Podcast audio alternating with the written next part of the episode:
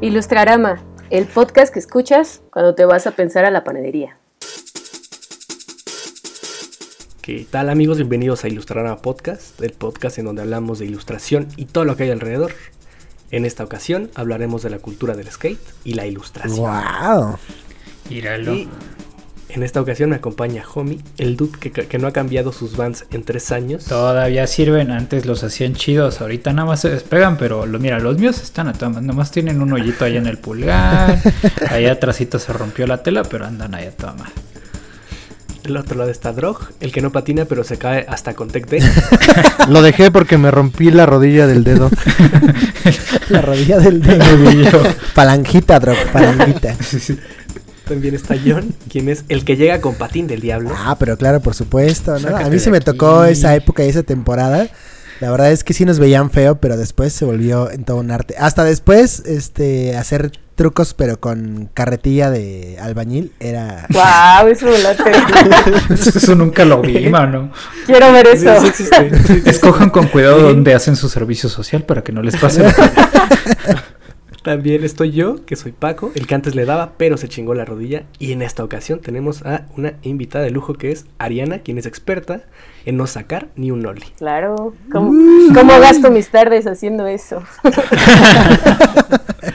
No, pero nos vamos a ver a las 5 Bienvenida, abajo del puente, ¿no? Gracias. Y Eso. bueno, Ahí al lado para del quien no sepan, Sí, sí. quién es Ariana, es mejor conocida como Mi Amor es el Mar. Es una ilustradora mexicana que está obsesionada con el spooky kawaii, la cultura skate y el pan de dulce. Ahora sí. Espera, espera, ¿qué- Bienvenida. ¿cuál es tu pan favorito? Híjole, híjole. Es que son diferentes dependiendo mi, mi mood. O sea, no tengo un favorito, pero la concha obviamente de vainilla. Claro. La, Ah. la dona de moca y el cubilete de, de queso. Ah, ok. Uf. Claro que sí. Yo, yo no hablo porque el mío es el bolillo y el cuernito, entonces. Pero el bolillo es muy rico sabiendo ponerle el, el ingrediente perfecto. como- es que a mí me gusta nomás así. tú. Como una guajolota. Yo no te voy a juzgar porque también me gustan las migajas del bolillo, entonces. Ok, ok. Eh, bueno, pasemos a lo que sigue y son las recomendaciones de la semana. Eso. Empecemos con eh, Homie. ¿Qué te gustaría recomendar? A mí me agarró con el trago de agua en la boca. Este, Yo les voy a... Bueno, es una recomendación extraña. Me gustaría saber un poquito qué opina Drog, de hecho, al respecto. Pero eh, si no han visto esta película nueva de... Bueno, ya un poquito no nueva de Disney que ha salido, que se llama Encanto. Sí, Que es nueva, ¿no? sí, sí, sí. Eh, Encanto es una película que está basada en la cultura colombiana. Eh, algo un poco como lo que hicieron con Coco. Pues, de hecho, se siente es un Coco 2.0, pero de Colombia. Eh, yo estuve viendo algunas cuestiones de- en línea de qué opinan las personas, sobre todo más allá de los críticos, que siempre tienen muchas El cosas que decir. Ajá, las personas de Colombia, ¿qué es lo que dicen, no? Y muchos dicen que más allá de estar súper clavado en Colombia como Coco, es más una cuestión latinoamericana en general. Hay muchos guiños, incluso hay que tú los ves como mexicano y dices, un momento, los elotes solo son nuestros, pero pues no amigos, este, son de- al parecer son de todo Sudamérica y hay muchas cosas que compartimos, ¿no? De hecho al momento de estarlo viendo mi mamá dijo, oye, esas son gorditas y yo, no, no, no, les dicen papusas, no papusas. Ah, claro, sí, sí, sí. Entonces, está muy cotorra. La, la historia yo creo que podía mejorar mucho. No es la mejor, no es el fuerte, pero gráficamente y visualmente es muy linda. Tiene muchos detalles y muchas cosas que yo digo, chale, no puedo creer que haya un dude que haya animado un muro gigantesco de rosas que cambian de color y que además bailan y proyectan el baile del personaje principal mientras hay un musical y hay partículas. O sea, es un montón de cosas gigantes y ahí te quedas con cara de wow. O sea, sí está muy loco y esto ya está avanzando de formas muy cañonas. Sobre todo el personaje principal, olvidé su nombre, empieza con M, Maribel, eh, si no me equivoco, que usa lentes y es muy muy cañón ver el reflejo de los lentes todo un momento durante la película. La verdad es que creo que vale mucho la pena que lo vean por este input visual. Eh, véanlo como una película de sábado, muy tranquila, muy relajada, no tienen que prestar mucha atención. Y por favor, odien a la abuela como todos nosotros. Yo, yo solo voy a agregar que para mí es la segunda mejor película de la era moderna de Disney. Y de Ay. hecho creo que está meje- mejor ejecutada que Coco en cuanto a... eh, Visualmente. Una... Quítenle su pasaporte. Sí, sí. Sí, caray. Sí. Digamos, es que Pixar tiene otras maneras como de representar el- lo, lo que quieren y Disney pues es como a veces muy literal de sus fórmulas, pero me gusta un montón, eh, las canciones son buenísimas, Sí. la de Bruno es una joya, este tiene mi, mi doble aprobación esta recomendación. wow. Cre- Creo que es un buen input. Visualmente y estéticamente, como dice Drog, está muy muy bien ejecutada. La música también es increíble. La historia a mí me pare- me queda muchísimo, muchísimo de ver. Mm, Suena bien. Alguien que es súper fan de Frozen debe tener a- algo bueno que. Pero bueno, muy bien. Muy bien. Y pasemos con la recomendación que sigue y es Jones. Ah, caray. No, pues ahora sí me agarraron. Me agarraron mal. Te digo. No, bueno, la. no, la recomendación que les quiero hacer esta semana es. Ustedes saben que pues ya me acabé el catálogo de Netflix. ya me acabé el- ahora sí ya me acabé el catálogo de Disney Plus, de Amazon, de todas estas plataformas que, bueno, esperamos algún día también nos patrocinen. Así que Está eh, voy a apostarle ahora. Oye, pues uno tiene que aprovechar sus días de vacaciones. ¿No? Y este, encontré justo una plataforma que se me hizo eh, bien interesante que se llama Curiosity Stream. Curiosity Stream es eh, justo esta eh, plataforma, ¿no? Eh, ideada y pues vaya, prácticamente diseñada por y auspiciada por Discovery Channel. Y la idea es que ahí ustedes pueden encontrar un montón de documentales este, que van más allá justo de lo que Discovery Channel proyectaba en sus pantallas, ¿no? Ahorita estoy súper clavado con uno que se llama Circularity, que habla acerca de cómo integrar un, modelo de pensamiento sistémico y cómo a partir de las disciplinas pues podemos, este, pues vaya, eh, cambiar el mundo, ¿no? Eh, está bien bueno, está un poco largo, eh, sí de pronto es un poco denso, así que pues lo he tenido que seccionar en tres, ya voy por la tercera parte, pero la verdad es que está muy bueno, ¿no? Y la suscripción también es algo que está muy bien, ¿no? Eh, por 200 pesos tienes este un año de documentales pues bastante este pues bien eh, logrados. Entonces, ahí está Curiosity Stream, échenle un ojo y pues también esperemos que pronto nos patrocinen, por supuesto que sí. No manches, bien. 200 pesitos está de lujo, tú. Sí, y, y hay un montón de cosas, está súper bueno, súper interesante. La calidad también ya saben. Muy bien. Y pasemos con tu recomendación, Drog. Eh, mi recomendación es una película que está eh, recién añadida al catálogo de Netflix que se llama The House o La Casa, que es una película de stop motion muy, muy, muy interesante. Creo que es una propuesta bastante única que no, si bien el recurso es eh, muy conocido, creo que nunca le habían puesto tanta atención a las sensaciones que puedes generar a la hora de Sí. construir eh, tanto los escenarios como los puppets. Eh, son tres historias divididas a lo largo de esta película. Las dos primeras me dejaron con una sensación bastante eh, extraña. Incómoda. Incómoda, debo decir, sí. Es, es una película bastante fuerte. La tercera es, digamos, que el aprendizaje de las dos anteriores, porque bajo mi perspectiva es una película que tiene que ver con el apego y los anhelos y el cómo estos te pueden llevar a caminos bastante extremos, ¿no? Entonces, la recomiendo por la cuestión eh, visual y técnica. Eh, es una joya. Y también la, la escritura es, es, es excelsa, pues sobre todo de las dos primeras. Creo que de la segunda es, es mucho mejor que, que las otras dos historias. Eh, ahí chequenla y nos, nos cuentan cuál fue su historia favorita y qué sensaciones les produjo esta bonita animación stop motion. Todo, todo traumado el Drog Ok. aquí temblando. Ahí lo tenemos. Y eh, pues antes de pasar con las recomendaciones de eh, Ari, recomendar yo algo. Eh, voy a cambiar mi recomendación. Había puesto una serie, pero miren, este capítulo es especial porque vamos a hablar de algo que me gusta bastante también. Eh, y les voy a recomendar eh, la videoparte. Eh, bueno, todo el video de Overbird de eh, la marca Enjoy es un video de skate. Eh, y sobre todo la parte de Louis Barletta, que creo que fue con la que se ganó el Skate of the Year del 2017 o 2016, no recuerdo. Y si hay algo mágico con ese cabrón, es que rompe justo con este modelo de, del skate. O sea, es un güey que tiene pelo de honguito, que usa playeras a rayas y, y tiene un estilo muy único para patinar. Y no es el típico güey que se enoja y que se baja y que le pega la tabla, sino lo que se cae y lo ves riéndose. Es alguien que realmente ves que disfruta el skate y lo hace de una manera muy diferente como al resto de, de los skates. Entonces, pues eh, ahí se los dejo. Creo que lamentablemente Luis ya se re- retiró, pero sigue siendo director de arte, creo, de, de la marca Wow. Enjoy, que también tiene una, una, una línea gráfica bastante eh, única. Entonces, pues, Overbird de eh, Luis Barletta. Bueno, de Enjoy, perdón. Que se chingó la rodilla, dice. y eh, Ari, ¿qué nos vas a recomendar esta semana? Este, yo ah, primero tengo un documental del 2008, se llama Beautiful Losers y lo pueden encontrar en YouTube todo. Eh, está hasta subtitulado. Espera. Eh, es gratis. Ajá. Y este, ese, ese documental va muy de la mano con el skate porque justo, pues salen muchos artistas que estuvieron como muy relacionados con este movimiento. Justo sale Ed Templeton, que es el dueño de Toy Machine, que es una marca muy famosa de skate. Y son como un grupo de artistas muy, muy, muy cabrones de Estados Unidos. Y justo va de la...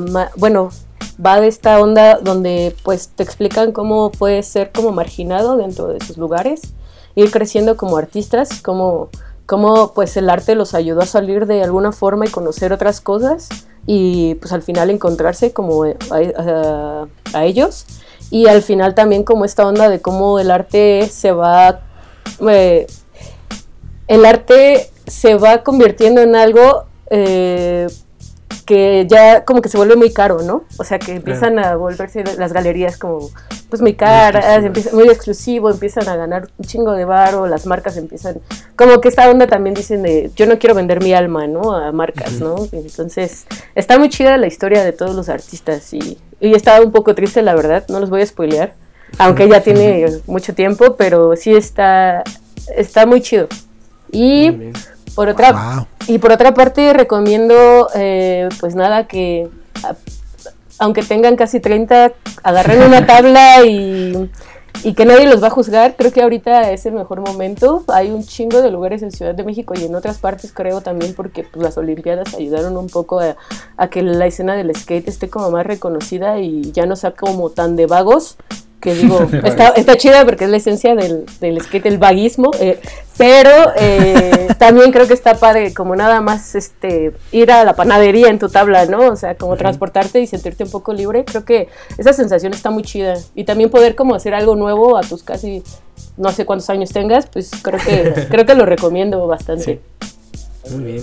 Es- Aprender a eh, patinar. Exactamente. Es- Eso sí, pónganse su recomendación mía de viejito, pónganse su casco, sus rodilleras, sus Salga, coderas, porque... ráspense, ráspense. No, no, no, a, a esta edad, caro. de esas ya no te Sí. levantas. Si tienes seguro, va. Si no, Sí, sí.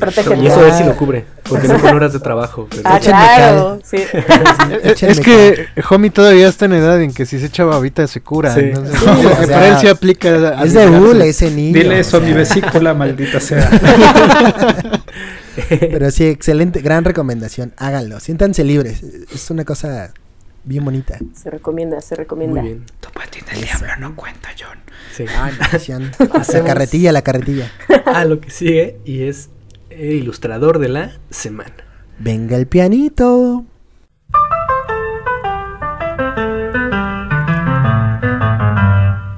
Y Ari, ¿a quién te gustaría o a quién elegiste como ilustrador esta semana? Eh, eh, elegí a. Se, llama- se hace llamar Chusma con Z. Y su Instagram es No te juntes con esa Chusma. El mejor. eh, Sí, está muy chido. aquí, la verdad. La verdad no sé mucho de él. Sé que es un hombre porque dice Bat hombre.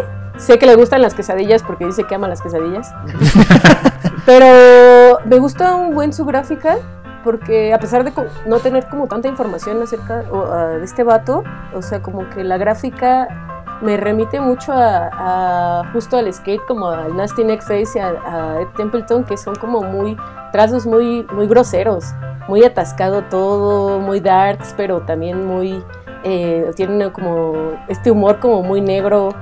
Entonces, este, como que tiene muchos demonios, muchos monitos rebeldes. Este, sí, no sé, o sea, me gusta mucho su trabajo y pues chequenlo. Sí. Es, Seguramente ese güey también tiene mucho, ah, tiene como muchos referentes del skate porque se ve ahí mucho el trazo. Claro. Pero sí, a él lo recomiendo. Tiene, no te juntes con esa chusma. sí, en Instagram y en Twitter. Muy bien. Entonces, para echarle un ojito al buen chusma. Y ahora sí, pasemos a lo bueno, a la carnita de este capítulo, que justamente es la cultura del skate y la ilustración. Y antes de empezar, eh, me gustaría ahora yo ser el profe de esta sesión, hablarles un poquito de los antecedentes. Y es que, eh, o sea, no, no quiero irme tan lejos, la neta, porque sí, o sea, para hablar de la historia del skate, pues sí hacen falta o sea, yo, yo lo vi en un video de 30 minutos, pues, ¿no? Y eso Ujú. fue muy resumida. Pero algo, algo que me llamó muchísimo, muchísimo la atención es esta parte eh, primigenia de- del skate. eh, que tiene que ver con el surf, con el surf en las islas de Hawái. eh, que se Ok. practicaba de manera... eh, digamos que era una cosa que hacía, que hacía todo el pueblo, pues y lo hacían por diversión. Eh, de repente en, en, mil- en 1700 llegan eh, los calvinistas a, a evangelizar a, a las islas hawaianas y pues les dicen que, les- que- que el surf no, que eso está mal y que mejor se pongan a trabajar y a rezar. Es del diablo. Y entonces se mantuvo, se mantuvo con una actividad en secreto, güey, durante muchísimos años. eh, hasta que en 1900, o sea, pasaron 200 años. Hasta que en 1900 un hombre blanco que quiso, que de hecho inauguró una- unas vías ferroviarias en Los Ángeles, en la costa de Los Ángeles, eh, invitó a sus amigos blancos, todos ellos ricos, y les dijo, miren lo que encontré en Hawái. Y, él, que es también blanco como yo, puede hacerlo para que. Y entonces pusieron un surfista blanco, güey. Eh, en ese momento todavía no se le conocía como surf, pero bueno, pusieron un surfista blanco a hacer una demostración de lo que se hacía en Hawái. Eh, tiempo después, este tipo populariza un poco la actividad. Y lo chido de la historia es que fue un, un- no sé si, no sé bien si era un nativo hawaiano o era descendiente de hawaianos, pero era un tipo que era campeón eh, de natación. Lo llamaron también a, a Los Ángeles, el tipo hizo, hacía exhibiciones de natación y por su familia también sabía surfear. Entonces fue este tipo hawaiano, que no recuerdo el nombre, maldita sea, eh, quien, quien, le- quien popularizó el surf. O sea, al final, digamos, el reconocimiento así se les dio a los hawaianos y no tanto al hombre blanco que trajo los trenes además del surf, ¿no? Eh, que creo que es una historia bastante... eh, pues lo que, a lo que ya estamos acostumbrados, ¿no? Eh, algo que no entiendes, lo cancelas. de Apropiación repente- cultural. Sí, sí, sí. Tarjetas de Pokémon, tarjetas de Pokémon, dilo así. Y eh, bueno, pues ya después pasamos, ah, ya también saltemos todo lo demás. Pero espera, espera, espera. O sea, ¿cómo del surf en el agua pasamos al Ah. surf en el Ahí te? Yo, Exacto, yo- yo o sea, solo quiero decir que surf si- significa más grande que Dios, por eso lo cancelaron. Este, pues, pues, o sea, pasa que eh, ya no solamente querían surfear en las olas, sino querían utilizar como el pavimento. Todo esto empieza por, por los niños. ¿eh? Eh, Mm. Por fin pensaron en los niños. Eh, empieza, con, empieza a haber varios juguetes en donde tenías una tabla de metal con ruedas de metal y muchos de ellos tenían como manubrios que de hecho no daban vueltas, solo los tenías ahí para tener balance. Este juguete va creciendo al punto en el que los niños ya no compraban esos juguetes, sino más bien los, los eh, fabricaban ellos. Esto fue por, eh, como en los 50 Órale. empezaron a ponerle, a, a quitarle las ruedas de los patines a los patines y se las ponían a una tabla de madera, a un tablón. Y además de eso ponían cajas de leche encima. De repente se hartaron de las cajas de leche encima, que la, la- justo la caja de leche servía para mantener el balance, la tiraron y se quedaron solo con la tabla. con el tiempo cambiaron las ruedas de metal por ruedas de arcilla y es ahí cuando los surfistas empiezan a... Imagínate arcilla, o sea, barro, lo que tienes en las macetas, güey. Sí, Eh, pero era mucho más práctico que tener ruedas de metal. Es en ese punto en donde los surfistas eh, ya no lo ven solo como un juguete para niños, sino también como una extensión del mar. O sea, más bien una extensión de tu tabla para que el concreto pueda ser el mar. Claro. Eh, ahora sí que dijeron, ahora sí está chido. ¿Y? Exactamente, sí. Ya, ya no es, ya no, ya no es solo de mi sobrinito, pues, o sea, ya, ya lo Sí, también. Ya es de adulto. Llega. No. Ajá, dime Jones. No, no lo sé, Paquito. Yo vi un documental en donde un tipo que se llama Martin McFly, del futuro, No, eso no pasó. ¿Y cómo pasamos del asfalto al aire? Cuéntame. Ah, Son voladoras. Quisiera llegar a ese punto. Eso en los 50, ¿eh? Pero, pero bueno, eh, o sea, este, este, este juguete se va, eh, digamos que, pues, pasa esto, ¿no? Empresarios lo ven, se dan cuenta que pueden fabricarlo, que pueden venderlo, que pueden eh, producirlo. eh, y pues empieza, empiezan a existir marcas justamente que se dedican ya a la fabricación de una tabla especializada para esto. O sea, ya no tienes que agarrar un tablón de tu casa y ponerle ruedas, sino más bien ellos se encargan de hacer todo esto con ruedas de arcilla. Eh, tiempo después llegan las ruedas de... es que no recuerdo cómo se llamaban, pero son, son ruedas de plástico que son muy similares a las que tenemos ahorita. Y es cuando pues todo cambia. Eh, que, y es justo aquí donde vamos a empezar a hablar de un poco de ilustración, porque eh, es en los 60 cuando se empieza a, a chulear, se empiezan a pimpear las tablas eh, por parte de la banda que las produce. Eh, lo que empiezan a hacer al principio es solamente pol- poner el logotipo de la marca debajo, o sea, y esa es la primera tabla ilustrada. Obviamente pues era, era, era puro branding, ¿no? O sea, no, no teníamos una ilustración, no teníamos ah, lo que fuera ahí debajo, solamente era el logotipo. Tienen que pasar aproximadamente 10 años. Eh, hay una película que cuenta más o menos esta historia que se llama Lords of Dogtown, que hablan un poquito de, esta, de, est- de estos 10 años, eh, porque es justo en los 70s cuando empiezan a haber varias modificaciones a la tabla. eh, le, ponen una colita atrás para que puedas eh, hacer, o sea, puedas levantarla y subir banquetas, y eso también cambió el juego completamente. Y es justo en los 70s con Powell Peralta, que es, era el equipo de Tony Hawk, Steve Caballero eh, y Rodney Mullen, que empiezan a apostar por ilustrar las tablas. Y aquí vienen tres nombres importantes en la ilustración de, eh, de la escena del skate. Cuéntanos, son Ari. Jim Phillips. Que nos cuente Ari, que nos cuente. Ari. Alto nombre. este. No, que nos cuente acá esta, este muchacho, porque. Yo nada más digo Que, esto y que andas muy inspirado, Paquito. Sí, sí, Pa- sí. para sí, quien no lo sepa, Paquito hizo, hizo su tesis en este tema. Este. No, un- nada más escribió un artículo, ¿no? Fue una, Su tesis, pero- su tesis, su tesis. una tesis de una noche, güey. Pero bueno, fue Jim Phillips, el ilustrador de Santa Cruz, que es famosísimo, seguramente han visto su trabajo. Y el siguiente es eh, Vernon Courtland, quien eh, ilustró a Bones Brigade, quien, bueno, a quien le gusta el skate sabrá que esta es, eh, fue parte de Powell Peralta, que es una de las marcas más grandes, por también por haber descu- descubierto a, a Tony Hawk, quien después descubrió a, a Andrew Reynolds, pero bueno, eh, estos son dos nombres importantísimos. Que también de eh, ahí, bueno, increíbles. perdón. por- Dale, dale, No, dale. sí, sí, adelante, Pero adelante. también de ahí, por ejemplo, Powell Peralta se convirtió en pionera, pero justo Peralta es uno de los primeros skaters que salió del surf. O sea, eh, un poco de la idea y del bueno, no, como con el romanticismo esto del skate o lo, lo bonito, justo de lo que preguntabas que por qué salían del surf, era porque justo era surfear las calles, ¿no? Y apropiarse de los espacios. Y de ahí salen estos güeyes, unos este, tres patinadores como que los que representan más. Y de ahí sale este Stacy Peralta, que justo después crea Powell Peralta, que es una de las marcas que comenzaron con el gráfico en, en las tablas. Y Ah, wow. chulada de gráficos, o sea, está muy cabrón el nivel de detalle que tienen esos güeyes. Que, creo que también eh, Santa Cruz está muy cabrón, Sí. que es la mano, bueno, no sé si la reconozcan, pero es como una mano así azul con un ojo aquí adentro. Pero, Ah, sí, sí, sí. pero Powell Peralta tiene unas cosas bien chulas en serigrafía, bien cabronas.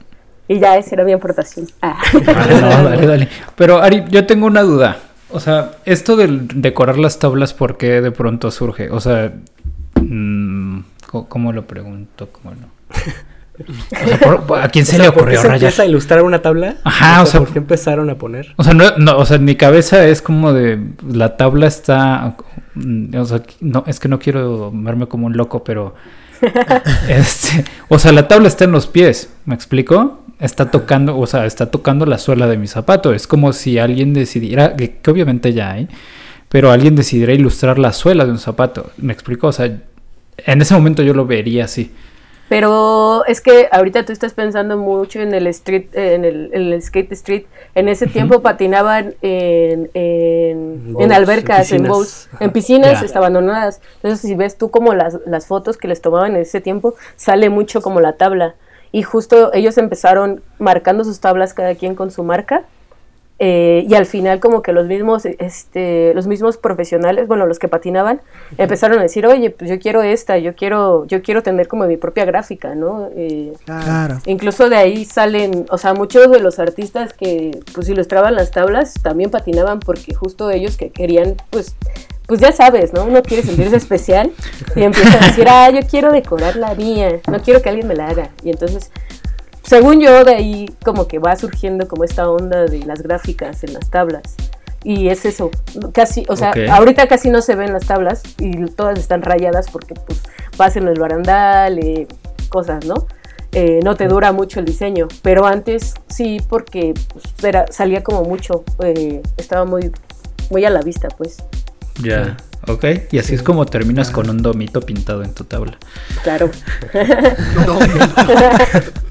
Que es también, o sea, es también esa época en donde empieza a haber concursos de skate. O sea, no solamente era eh, en la parte. Bueno, más bien tiene que, tiene que ver. O sea, eh, empieza a masificarse, empieza a llamar la atención. Las marcas voltean a verlo y dicen: Voy a hacer un concurso de esto, voy a patrocinar a los mejores que salgan de acá.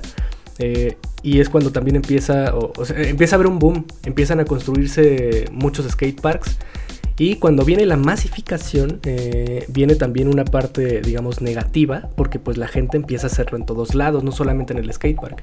Entonces empieza a haber eh, campañas en contra del skate, porque empieza a haber muchos accidentes viales de gente Mm. que, se, que se pone a patinar en las calles y pues hay, una, hay un accidente automovilístico, hay atropellados, hay gente que choca con gente en la calle. Entonces... ¿Qué, eh, qué se creen esos automovilistas? O sea, Y es los que era- reyes del asfalto. Y era también algo sin precedentes porque eran niños o adolescentes eh, en cuatro ruedas sin frenos eh, en- de, bajada en una calle, güey. Entonces era algo que pues no sabías cómo, cómo controlar. Entonces la, la- la solución lógica era pues hay que cancelarlos, hay que La prohibirlos. cancelación. Es del diablo. Es que, Porque skate significa más grande que Dios. es que el skate no gasta gasolina, mano. Eso, pues, oye, ¿Qué- ga- qué? gasta calorías, gasta grasita de... Gasta rodillas a veces. Ah, bueno, eso sí, eso sí. Pero justo ah, ahí tocaban, o sea, este punto que se me hizo bien interesante, ¿no? O sea, cómo, o sea, eh, la, eh, la cultura del skate, o sea, también se empieza como a forjar como una especie de tribu urbana, ¿no? En el sentido de que también necesita como una identidad, como una gráfica, como una imagen que también represente un poco cuáles son como estos intereses, ¿no? O, sea, o cuáles son como estos gustos, o cuáles son como esta visión contracultural, ¿no? Sí. Algo que me encantaba eh, cuando era, cuando pues, yo, yo también ahí en la secundaria, que intentaba romperme las rodillas, justo eh, se me hacía muy curioso como la estridencia de los diseños y las ilustraciones que decoraban justo los, las panzas de las tablas, ¿no? Las panzas. O sea, yo decía, bueno, Está chido, está sí, chido. Bueno, sus barriguitas, dice, bueno. la barriguita de las tablas, ¿no? Y, y justo, pues, o sea, pues yo en primero de secundaria eran otras infancias, ¿no? Éramos mucho más este, inocentes.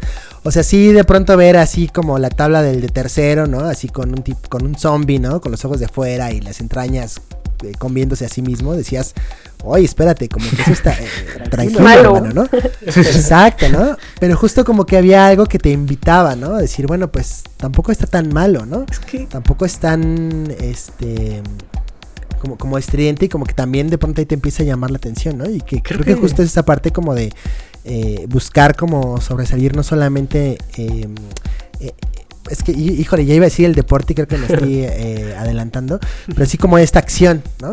Como de, de- como de ser y representarlo, ¿no? que- Se me hace súper... Que creo que es uno de los ganchos más fuertes que tiene el skate, o sea, justo la gráfica. Eh, porque cuando muchos de mis amigos, o sea, que querían aprender a patinar, querían aprender a patinar porque les gustó la patineta que vieron, güey. No, no necesariamente porque Sí. Exacto. quiero hacer un ollie, quiero subirme una, una barda y caer. O sea, no es porque esa patineta, o sea, ese gráfico que está ahí me gustó. Y creo que eh, mucho tiene que ver eh, esta cuestión eh, visual, la cuestión gráfica. Y, también, o sea, es muy interesante empezar a ver cómo fue cambiando a partir de las décadas. Eh, que justo entrando a los 80s, eh, empieza a ver como, como con Powell Peralta, empieza a ver una, una, una exposición, más bien un- un- una experimentación más grande en cuanto a gráfica. Y entonces llegamos a los 90s. eh, aquí a lo mejor Ari también sabrá algo sobre la revista Trasher.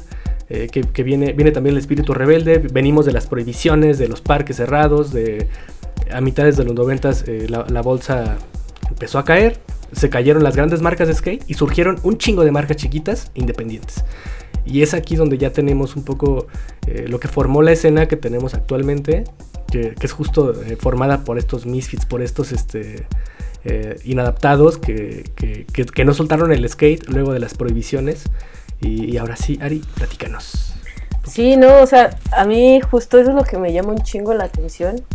eh, más allá de la gráfica, obviamente soy ilustradora y estamos hablando de ilustración y pues es lo que nos mueve, pero en sí como esta cultura del skate, eh, que sí, justo, pues no es un deporte, ¿no? O sea, a, pesar de que ya están las Olimpiadas, pues, pues al final Claro. representa muchas cosas y, y justo esta onda, no lo mencionamos, pero eh, justo cuando se da esto de Powell Peralta, Santa Cruz y este Dogtown, eh, que son las marcas que comienzan, se da porque como lo prohibieron en, en los 60s, porque era un deporte, era- digo, era una actividad como muy, eh, ¿cómo se llama? Muy peligrosa.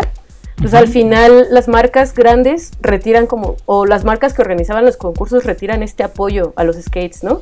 Pero los skates ya tenían esa espinita. Entonces, ¿qué hacen? Pues empiezan a hacer el skate para skaters. Entonces, por eso Claro, empiezan a crear su propio arte, empiezan a crear su propio movimiento.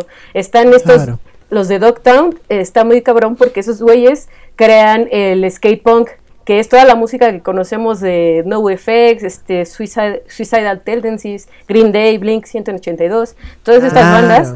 Y todas, pues, tienen como gráficos bien cabrones, o sea, siempre va de la mano. Entonces, este, eso es lo que me parece muy interesante de esta cultura, que justo es este el do it yourself, tal cual. Y a pesar de que ahorita venda millones, o sea, siempre se está haciendo, o sea, siempre sal- surgen un chingo de marcas nuevas, eh, gente que se dedica a patinar y que hizo su marca, gente que está haciendo sus trucks, es que todo, todo, todo, todo, ¿no? Entonces, justo en esta onda del do it yourself, los scenes, empezar a, a combinar la gráfica, la música, la fotografía, los videos, surgen estas dos grandes este, revistas que es el Trasher y el Transworld Skate, que son las que empiezan a difundir más como pues, pues sí, ¿no? Como sal a patinar y rómpete la madre, o sea, pero vamos a presentarte con unos gráficos bien perrones, ¿no? Bien cabrón, y, Sí, sí, sí. y vamos a empezar a escribir de la escena en todos lados, en todas las partes del mundo. Y de ahí, y de ahí empiezan a surgir un chingo de, de marcas que a mí me gusta mucho como verlo de que cada una tenía su esencia. O sea, empieza, a pesar de que todos son rebeldes y todos forman parte de esta contracultura, todos tienen como su esencia, ¿no? Por ejemplo, está Creator, que era una que es una marca de skate que la ves y es pinche horror y, y tripas y todo verde, ¿no? Y tienes, tienes a Zero, que es pura sangre, y tienes a Element, que son gráficos bien bonitos, bien este figuras Como bien naturaleza, geométricas, es- naturaleza. Y entonces Claro. como que empiezas a ver estas corrientes, eh, pues sí, estéticas que se van dando dentro del skate, ¿no? Em, Creo que eso, creo que eso es lo que me gusta mucho de esta, de esta escena, que combina Sí. todo y pues al final, no sé, al final cualquiera puede, puede hacerlo. Creo que también lo que me gusta mucho es, eh, al no ser un deporte, el skate jala mucha gente de todo tipo, ¿no? No necesitas ser deportista para patinar. Y justo como soy de todo tipo, puede ser un ilustrador, puede ser un músico, puede ser un fotógrafo, puede ser un drogadicto, obviamente, un, lo que sea. o bueno, las otras se combinan con el drogadicto, ¿verdad? ¿De qué estoy, qué estoy- de qué estoy hablando? Pero justo esto, ¿no? Como, pues sí, incluir a un chingo de gente que al final va a crear cosas. Que, que es, Eh, es lo que bueno, me parecía justo eh, cuando, cuando hice esa tesis de la que habla Homie. o sea, mi tema era eh, hablar de los skaters, de los skaters como cultura urbana. O sea, como, sí, como cultura urbana, es realmente una contracultura. Pero justo me, o sea, me da risa porque es que, es que no puedes definirlos como una tribu, o sea, no son, no es un, no es un grupito de gente, son muchos Claro. muchos dentro de, Claro. del skate. Y creo que es algo, es muy interesante eso, eso que mencionas sobre las marcas y la identidad que tiene cada una, porque al final, al ser independientes, al, cada uno, o sea, estar formadas por gente que ya patinaba o gente que, que, estaba dentro de la cultura urbana, eh, se van creando justamente estos nichos que capta gente que son iguales a ellos. Y es cuando tenemos eh, diferentes tribus dentro del skate. Y eso también se me hace como mágico, porque no solo va acompañado de la tabla, sino va acompañado de la música que escuchas, eh, de la ropa que vistes, que eso también es muy importante, el cómo el skate no solamente es este... eh, es este deporte, o sea, tal cual patinar, no, es- no solamente es este deporte, sino también es esta plataforma que es vista por un chingo de gente, eh, y sobre todo en esta democratización del skate, eh, puedes ver a cualquiera patinando y comprándose los tenis que tiene este güey, porque unos Vans eran muy baratos. O sea, Sí. no, no y además eran, eran tenis que estaban hechos para resistir. O sea, no, no, eran, no eran unos Jordan, pues, ni en ese entonces, ni ahora. Que eso también se me hace muy, muy chido porque justamente tenías al alcance lo que tu skater favorito estaba usando y no tenías que pagar cuatro mil pesos ni formarte tres horas eh, afuera de una tienda. Y eso también estaba, eh, es creo que parte de lo que el skate trae a, a- la cultura a la cultura callejera pues y al streetwear que, que también se me hace eh, muy cabrón que es eh, justo hazlo tú mismo rómpete la madre y pues rompe tu ropa o sea Claro. no se saben como Fíjate que- se hace-. Que yo no patino. Ni en patines. ni, con, ni, ni con calcetines como los monos que los usan de patines. Oh, Ay, no, gran bro, referente. Tú, tú, tú salte, no, no, no. Ni, ni Pero- patinen los calcetines, no puede ser. Ah, pregúntale a los monos cómo le. No, pero, pero yo, yo tuve un acercamiento a- al skate como de manera más consciente y, y tan inmersiva con Tony Hawk, los juegos de PlayStation 1. Claro.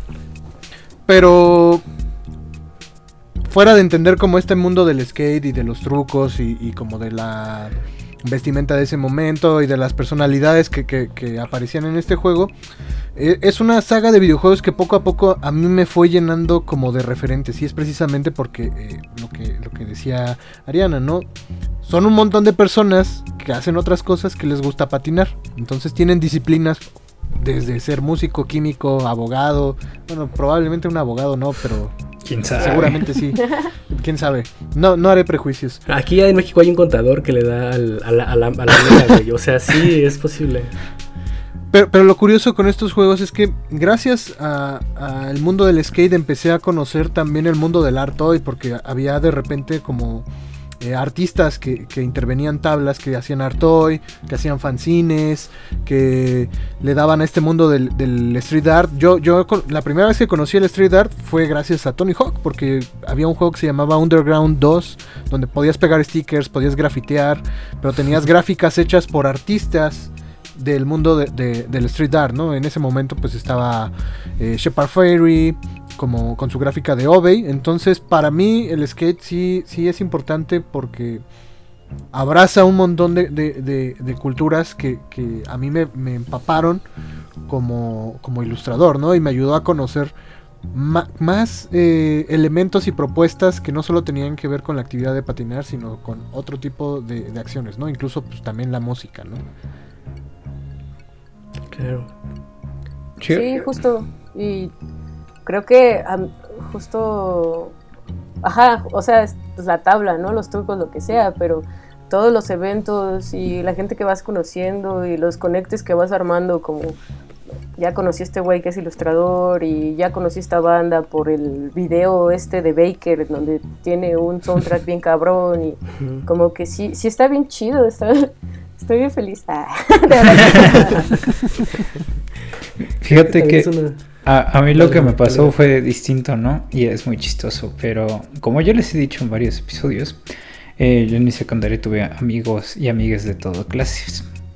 Y claramente había un grupito en que según le gustaba el skate, claramente no nos dejaban de llevar tablas a la escuela, entonces claramente era una mentira. Pero Era skate de dedos. Sí, sí, sí. Pero lo que sí podían llevar en sus mochilas eran latas de pintura. Entonces, estos amigos en las tardes, ajá, estas, estos amigos en las tardes se iban solos y se iban a pintar, este, pues paredes de por ahí, de por la escuela, ¿no? ¿Qué? ¿No, ¿No pintaban banquetas? Y este, ¿O, topes? Pintaban coches a veces también los pasados de lanza. No, Entonces se empezaron a obsesionar mucho con un personaje, no me acuerdo cómo se llamaba, que tiene un, pues sí, un, un carácter que se llama El Ojo, ¿no? No sé si sea muy destacado, no sé, no tengo ni idea. Pero se obsesionaron a tal grado que lo empezaron a pintar en sus cuadernos. Y un día una maestra vio el dibujito al lado, el, o sea, del cuaderno del niño de molestón del salón, porque claramente era él, afuera de la escuela pintado con latas de pintura. Y él no había sido, o sea, él solo lo imitaba y, y lo, lo- o sea, lo imitaba en su cuaderno, ¿no?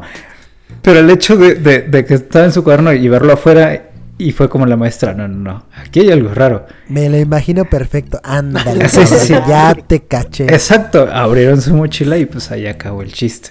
Pero me llama mucho la atención que, o sea, es gráfica, finalmente como dice Drog, ¿no? No es la ma- gráfica más fina, a lo mejor en el caso de mis amigues o mis compañeros, ¿no? Porque pues nada más era un mono ahí, según ellos era un como troll con ojo, pero pues era una cosa ahí muy rara. Pero finalmente es un acercamiento a la ilustración, quieras, seas consciente o no. Sí, co- como decía eh, Ari hace ratito, es la gráfica do it yourself, ¿no? O sea, no necesitas ir a la academia de San Carlos, ¿no? o sea, pero sí puedes justo desde lo que sabes con lo que tienes, como entrar como a ese mundo, ¿no? Y poder de alguna manera disfrutarlo también. Eso se me hace súper loable. Sí, sí, sí, sí. Justo eh, como en esa onda y, eh, y un artista que me gusta un chingo eh, se llama justo eh, justo viene de digo mucho gusto Eh, se da como en esta onda de los 2000 como en la escena mainstream del skate, en donde ya le pagaban a ilustradores por vender tablas y estaba bien cabrón el arte de todas estas marcas. Y eh, sale Nasty Neckface, es un ilustrador, un grafitero que es un artista visual, ¿no? Es de todo, hace de todo. Más acá, más acá. Ese vato es comisionado por una marca que se llama Baker, pero ese vato también este, es skater, ¿no? O sea, pero él no es tan pro. Y lo que me gusta mucho, o sea, en sus entrevistas, ese vato habla de cómo se fue a Nueva York porque era, pues, porque él quería estudiar y generar de la ilustración, ¿no? No sabía cómo. Ese güey súper rebelde y le vale verga, así su lema es fuck it, o sea, neta. Y este, y se va a estudiar arte en Nueva York pero topa que Nueva York, pues como que en la escuela de arte es como, como muy elitista y como que ese vato se pone a dibujar en, los pasillos y le dicen, ¿qué? ¿Para qué haces eso? ¿Para tarea? No, pues me late, ¿no? Ay, no, no, o sea, eso no tiene como validez, tienes que hacer algo para la, la clase o ganar puntos. Entonces como que este vato pues no le, no le gusta como esa escena y se sale y empieza a patinar por todo Nueva York y empieza a ir a rayar a conocer vagos, a conocer skaters que van siendo como los mismos y empieza a hacer como esta escena y empieza él como a taguear en todos lados de Nueva York y empieza a hacer sus personajes al punto en donde lo comisionan para estas marcas como Baker, este vato está en Trasher y ahorita ya es un artista bien cabrón en donde le compra, Drake le compra obras, ¿no? Pero ese güey Wow. ese güey, su filosofía es eso, ¿no? Como do it yourself, hazlo, salte a patinar, rómpete la madre y pues a- y al carajo, ¿no? Este, y yo, yo le vendo a Drake mis obras en tanto, pero se la voy a regalar a, a este morro que está empezando a patinar porque pues él no lo puede pagar, pero este pinche millonario sí, Sí. ¿no? Entonces me voy a aprovechar de lo, lo que más se pueda y justo, pues sí, ¿no? Como que, como que esa filosofía me gusta un buen en esa, en esta parte del skate. Que creo que sería, o sea, interesante empezar como en, en esta cuestión de, de cómo se convierte también el skate en mainstream. O sea, hablando eh, en esta parte de que el skate justo se construye de comunidades eh, outsiders. Y En el momento en el que se empieza a ser popular, que también en gran parte fue, eh, o sea, los set games son pieza clave para que eh, el skate empiece a ser un deporte que sea visto mundialmente. Eh, en, en- a principios del 2000 llegan marcas como Nike o Adidas que empiezan a, a- a contratar, eh, o sea, son industrias grandísimas que no se comparaban con Toy Machine, con Enjoy, con Zero, No con ninguna de esas marcas que no vamos a mencionar. sabían. Y empiezan a robarse, bueno, a robarse, empiezan a agarrar a lo mejorcito del skate y hay una élite muy cabrona. O sea, si ustedes van a la, a la página de, de Nike y buscan cuál es su team, esos güeyes son la élite del skate justamente porque están eh, arropados por los más grandes. Y son los que van a ver en concursos y justo fueron a todos los que vieron en las Olimpiadas. Eh, que ahorita vamos a entrar en ese tema. Pero empieza a ver también esta parte y, y- y todos conocemos a Supreme. Supreme surge como una tienda, no, no precisamente de skate, pero sí como una tienda en donde se vende streetwear y el streetwear arropa completamente el skate. ¿no? Y es aquí también donde, donde eh, se empieza, digamos, a masificar y los costos de, de, de- de- ciertas marcas empiezan a subir o se empiezan a convertir como en, pues, en objetos de lujo, más allá de... Y abandonan un poco también este espíritu rebelde. Pero esa es solamente una ramita del skate, ¿no? Eh, hay muchas otras que, que siguen manteniendo como esta esencia de, de rebeldía, de hacerlo tú mismo, de, de hacerlo para la comunidad, pues. Pues, pues es que justo, ¿no? La, ma- la maquinaria del capitalismo, pues hace de las suyas, ¿no? Y en este afán de tomar algo que de pronto está siendo consumido por eh, las personas que tiene como cierto appeal, ¿no? pues de pronto como que dice, no, pues oye, a ver, eso me gusta, ¿no? Tantas personas están eh, siendo atraídas por este fenómeno, pues entonces vamos a justo ahora eh, integrarlo dentro de este engranaje, ¿no? Claro. Y ahí es en donde también eh, es curioso, ¿no? Porque de pronto también lo ligo un poco con lo que pasó con Dr. Martins, ¿no? Mm. Que eran las botas, que eran contra, eh, contracultura, ¿no? Que eran, este... Y ahora, pues bueno, te encuentras con unas botas de 4.500 pesos, ¿no? Las básicas, ¿no? Y entonces como que dices, ¿qué onda? Pues, o sea, tampoco creo que esté mal, o sea, respecto a No, que, por ejemplo, no, no, Nike entre, porque hay, o sea, hay, hay tenis que están desarrollados específicamente como para patinarnos, hay tecnología, realmente están como, hay, hay muchos skate parks, de hecho, eh, en México hubo uno que fue Templo Mayor, eh, construido justo por Nike, o sea, como que hay inversión, hay infraestructura y está chido y justo da visibilidad, eh, democratiza el deporte, pues es, creo que parte de la tarea de las grandes marcas, pero también empieza como a, a perderse un poquito el enfoque. Y es aquí donde tenemos eh, las Olimpiadas. Y Que estuvieron bien buenas. eh, cuéntanos, Ari. No, sí, justo ah, había mucho debate, ¿no? En cuestión de las Olimpiadas, porque, pues sí, no, pinches vendidos, eso no es el skate, eso no es la esencia y lo que sea, pero pues al final, justo, pues así funciona en todos los ámbitos, o sea, siempre van a apropiación, eh, Claro. generar más dinero de algo, se muere y chido, A lo que sigue. y a lo que sigue, ¿no? O sea, ha pasado en todos los, y no iba, este, pasó también en el skate. Eh, hubo mucho debate por lo de las Olimpiadas porque dices, güey, pues yo no soy deportista, ¿no? O sea, ¿qué te pasa? Pues yo como maruchan y me duermo bien tarde. O sea, ¿cómo crees que voy a...? O sea, como que nadie lo visualizaba, ¿no? Como que, ¿cómo, Sí. cómo un pro va... ¿Cómo un vato que batina va a andar con un uniforme de rojo y, y va a estar ahí en- Sí. y sin drogarse en las Olimpiadas? No, claro. No sé, o sea, estoy diciendo cosas. No, no estoy diciendo que sean drogadictos todos. Ah. Este, pero no, a mí, a mí me parece una buena, como, una buena oportunidad para la escena, eh, en lo particular, por ejemplo, por el tema de las chicas, ¿no? Porque, Claro, claro. porque a pesar de que ya se estaba generando como eh, esta apertura para las chicas, siempre, no siempre, pero desde el 2005 que sale, yo vi un video que me marcó mucho que se llama Villa Villa Cola, eh, donde salen 10 morras que patinaban en ese entonces, entre ellos una que se llama Vanessa Torres, que fue juez en las Olimpiadas, este, pues ya estaban, pero al final les daban partes muy pequeñas, o por ejemplo ese video lo hicieron ellas, o sea, ni siquiera fue una marca como, pues bien cabrona las que, eh, el que las hizo, ¿no? Y justo esto de las Olimpiadas, a pesar de que ya se viene dando como desde siempre, creo que eh, como que le da la oportunidad para que los papás vean que no es algo pues de, de vagos, ¿no? O sea, como que es algo que puede ser como más serio, que puede, pues más sano, ¿no? De alguna forma. Eh, y creo que también se, se vio como mucho en esta onda de la unidad en, eh, que demostraron como las morras, que creo que también estuvo bien bonito porque pues al final no es como este, este vato que, que no sé, que tira la flecha eh, y se emputa por no darle, o como los futbolistas que se pelean, como que sí, claro. No hablamos aquí. No, pues, sí, claro que pues hay una escena donde te emputas y no caes un truco, pero creo que también hay como mucha unidad, ¿no? Y, Sí. y se vio mucho en las Olimpiadas, también en esta onda, pues obviamente del arte, pues el diseño de los de los uniformes que pues no manches eran los más cool de todas las Olimpiadas, Sí, ¿no? sí, era- Sí. Eh, estaba bien padre Sí, todo sí. eso. Y no sé, esa apertura creo que está muy chida. Y también, pues, obviamente, pues, ahorita en la Ciudad de México, que justo como surgió eso, ya están sacando más parques, están dando más apoyos.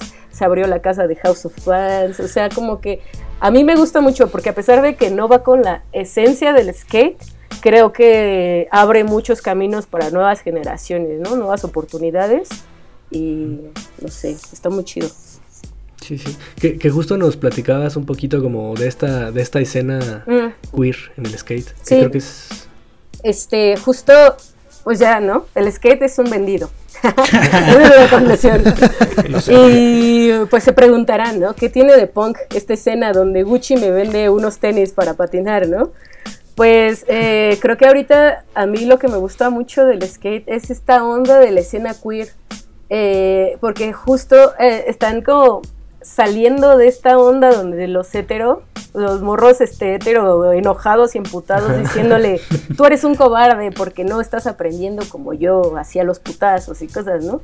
Como que siempre fue muy cerrada la escena y a partir del 2015 para acá se dio como una apertura muy grande en cuestión de tanto las chicas como la escena queer. O sea, eh, grupos como Skate Kitchen, como chicas de Los Ángeles que empezaron a dar clases, pero también arroparon a mucha de la escena queer, empezaron a hacer sus comunidades. Hay un, hay un, eh, no sé, es un Instagram de un, es que no sé si sea asociación o es una marca, se llama Unity Skateboard, es de un vato que se llama Jeffrey Chung, y ese vato es, este, es de la escena queer, bueno, se identifica como queer, y él lo que hace es hacer arte con tablas y las tablas de, diferentes este, artistas de queer y lo que hacen es como generar muchos eventos, vender las tablas para generar como, no sé, crear un skate park en tal lado o dar las donaciones a diferentes fundaciones, apoyar más a la Claro. escena. Entonces, para mí eso ahorita es lo más punk que puede haber en el skate y que se esté hablando del tema por los vatos que crecieron en el 2010, en, el dos- en los 2000 patinando, siendo unos machitos, y ahorita que lo están aceptando, por ejemplo, Vance tiene una serie que se llama, eh, ay, no sé cómo se llama, pero es de un vato que se llama Jeff Grosso, que es un skater profesional de los noventas que ya se murió, era muy chido, pero entrevista como a un chingo de banda y entre ellos hace un documental de justo de toda la escena que ahorita skaters que están bien cabrones, pero son skaters que patinan en zapatillas y que hay unos que, no, o sea, muy loco. Gente, gente de así de todos lados y que ya no hay como de, hoy tú eres afeminado, ¿no? No, nada, o sea, Sí. ahorita ya está la aceptación.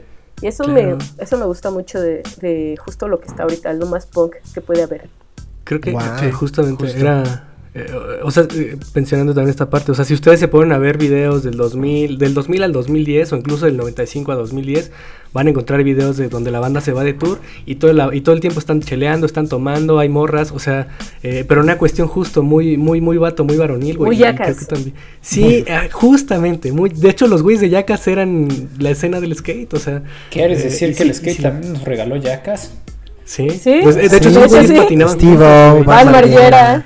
patinaban juntos, por eso se conocían. Uno llevaba las rampas, el otro pati- así. Gracias, Eh, y querido justo, skate. Por ejemplo, si ahorita se ponen a ver historias de Leticia Buffoni, van a ver una morra que se dedica a hacer este CrossFit en la mañana y luego va al gimnasio en la tarde y luego se pone a patinar en la noche. O de Naya Houston es lo mismo. O sea, y, también hay otro, hay otra escena skate que, que justamente no tiene que ver con ser un buen atleta, sino con disfrutar lo que estás haciendo.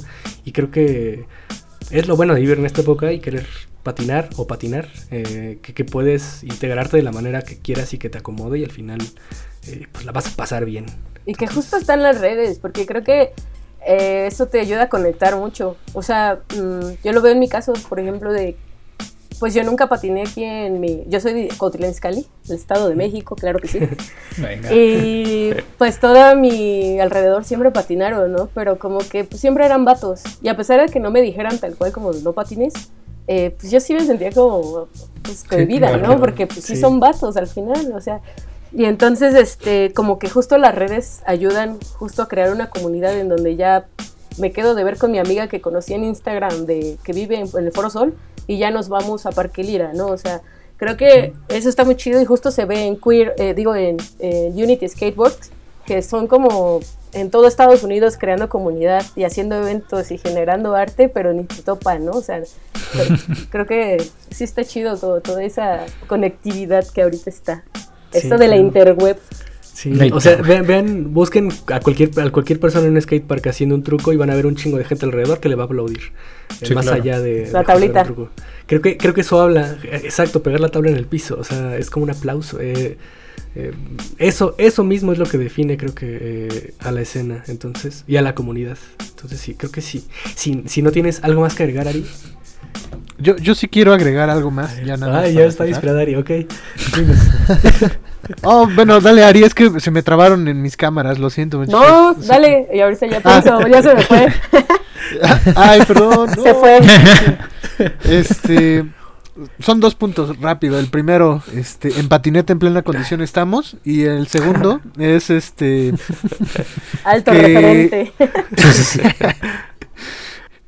que me he dado cuenta que, que sobre todo eh, conocidas ilustradoras, al observar su trabajo y saber que se dedican, o más bien que en sus tiempos libres le dan un poquito al skate, me, me refuerza esta idea de que las experiencias sí generan un cambio cuando eres un artista y estás plasmando algo, ¿no? Porque claro.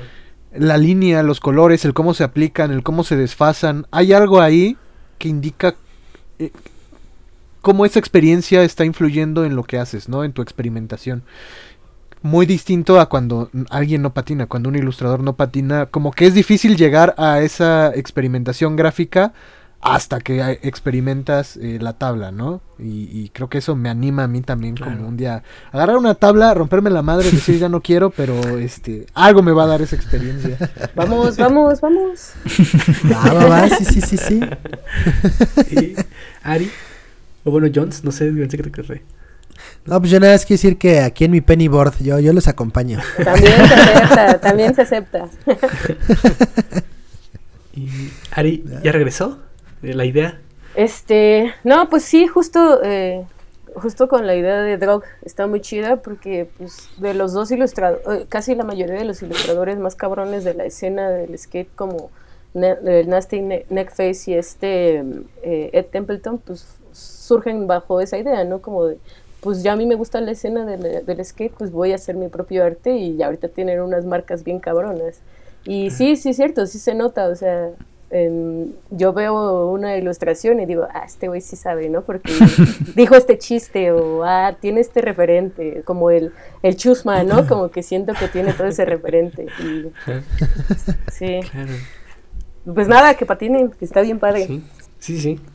Y, y co- consuman skate, o sea, empiecen consumiendo. Si no quieren comprarse una tabla y qué tal y pensar que no les gusta, consuman skate. Eh, seguramente en cualquier video que vean van a encontrar una rola que les va a gustar. De cualquier. Yo, así, yo así conocí a Motorhead gracias al Tony Hawk. Uh, Motorhead. Ah, Exactamente. claro, sí, sí, sí. Que el Tony Hawk era el único lugar en donde convivía este. ¿Cómo se llaman estos güeyes? O sea, convivían los Dead Kennedys con Goldfinger, güey, con, o sea, el ska, el hip hop y un chingo de cosas. Entonces creo que también es parte de la comunidad que se, que se, que se conforma. Sí, sí, está- estaría bueno justo en, Jugar en Tony un siguiente capítulo, bueno, jugarlo. No, y hablar justo como de influencia que tiene, ¿no? O sea, un poquito se ha hablado sobre ilustración, un poquito se ha hablado sobre la historia, ¿no? Se ha hablado acerca de la influencia y la cultura actual, ¿no? Pero, o sea, da para muchísimo más, ¿no? Sí.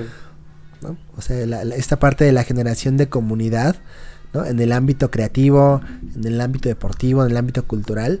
O sea, creo que justo da para, para sentarnos aquí otra hora, pero pues ya saben que el programa pues, pues no, no, no, no nos da. ¿No? Pero sí, sí, sí. Ahí, ahí está la invitación. yo- yo Parte que 2, ahí está la parte invitación. 2. Tiene que haber. Y Eh, pues ahora sí, vámonos ya a lo que sigue. Son los saludos de la semana. Venga. Eso.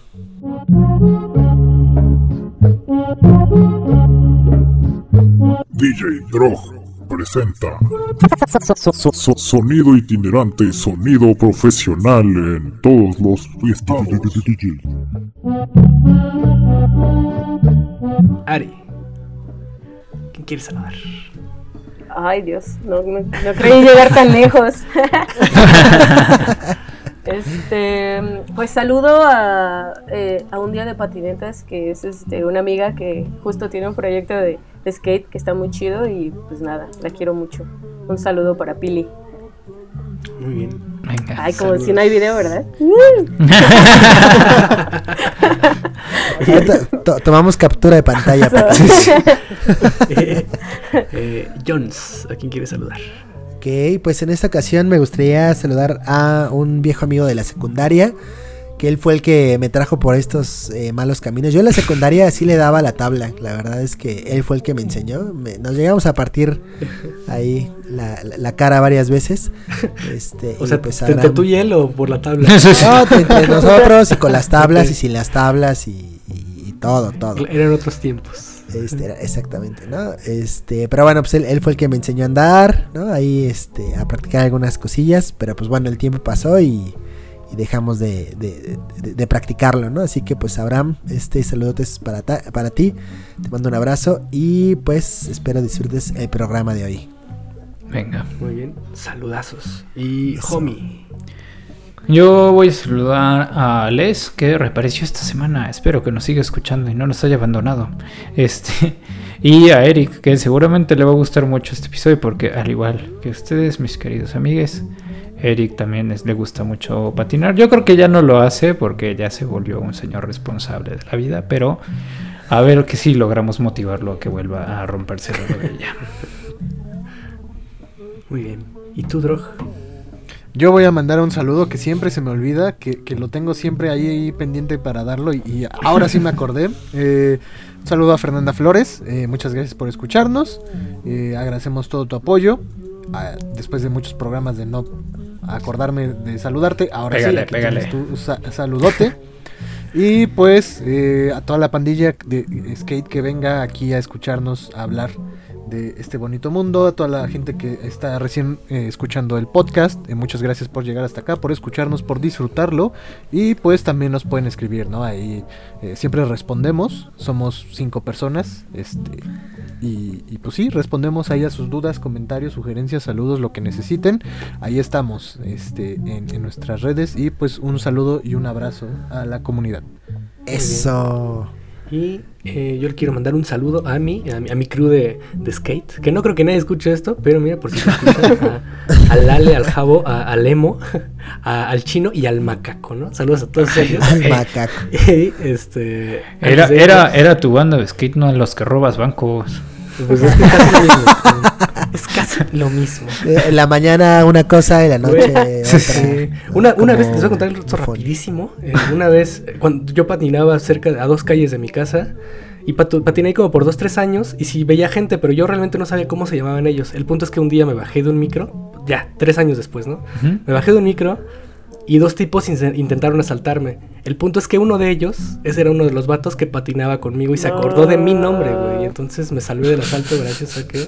Entonces no está tan lejos eso de que sean mi, mi equipo de robar bancos. No sé qué tan bueno o malo es. Y aparte, No, recuerden las conexiones que crees que... Exactamente. claro. Te pueden salvar de Claro. una o varias. Sí, sí, sí. Eh, Sal- pues, este, para cerrar, saludos a nuestros eh, Patreons, bueno, a nuestras Patreons, a Fer Flores, a Van, a Afke Mertens, a Elisa Morales y a nuestro Patreon, Josué Poceros. Y eh, antes de irnos, Ari, ¿cuáles son tus redes? Ah, me pueden encontrar en Instagram como mi amor es el mar con 3A al final. Y ya, solo es. Muy bien. Vayan a ver su eso. trabajo que está chulo. Bien lindo. Eso. Gracias. Y, eh, homie, ¿cuáles son tus redes? A mí me encuentran en todos lados como arroba no soy chilito. Ya estoy pensando en cómo cambiarlo gracias a John, pero eso es No otra crisis cambies. existencial. No. Jones. Eso, pues a mí ya saben, me encuentran en Instagram y en Twitter como Jon.viveros, ya saben, pian pian y titito. Ahora ya empiezo a subir cosas, ahora como están los challenges de pon tu foto cuando tenías 17 sin llorar. Ahí, ahí, Ahí ahí ya la que estoy en tienes, esos. te ¿eh? tomas una ahorita y te ves igual. No, hombre, Es todo no, grosero. te- te- tenía No, es que no cabello y no, y no tenía arrugas. Sí, ahorita se las voy a lo enseñar. conocimos. Sí, este, Ahorita se las voy a publicar para que la vean. Y Drog. Eh, a mí me encuentran como Droxarazúa en Instagram. También tengo otra cuenta que casi no subo nada, pero por si me quieren seguir se los agradezco. Igual en Instagram que es drg.z.z y en Twitter me encuentran como Sarasúa Drog. Y pues no hay nada, pero pues próximamente. Ok, muy bien. De promesas nos sigue manteniendo. De promesita. Y- Pinky muchacho. Las mías, a mí me encuentran como eh, Paco Secu en Instagram y a Ilustrarama como Ilustrarama en Instagram y Facebook. Y ahora sí, Ari, muchísimas gracias. No, Eh, gracias gracias por tremendo temazo. Yo te lo agradezco profundamente. Y Sí, sí, sí. este, porque si no, estos niños nomás no hablan de eso, ¿eh? Pero muchas gracias, Ari. Hombre, eh, muchas gracias, sí. Gracias por darme Eso. el chance de sentirme importante en el tema. No, hombre, sí. sí. Eh, eh, listo, sí. Venga, Vámonos. vámonos. Vámonos, adiós.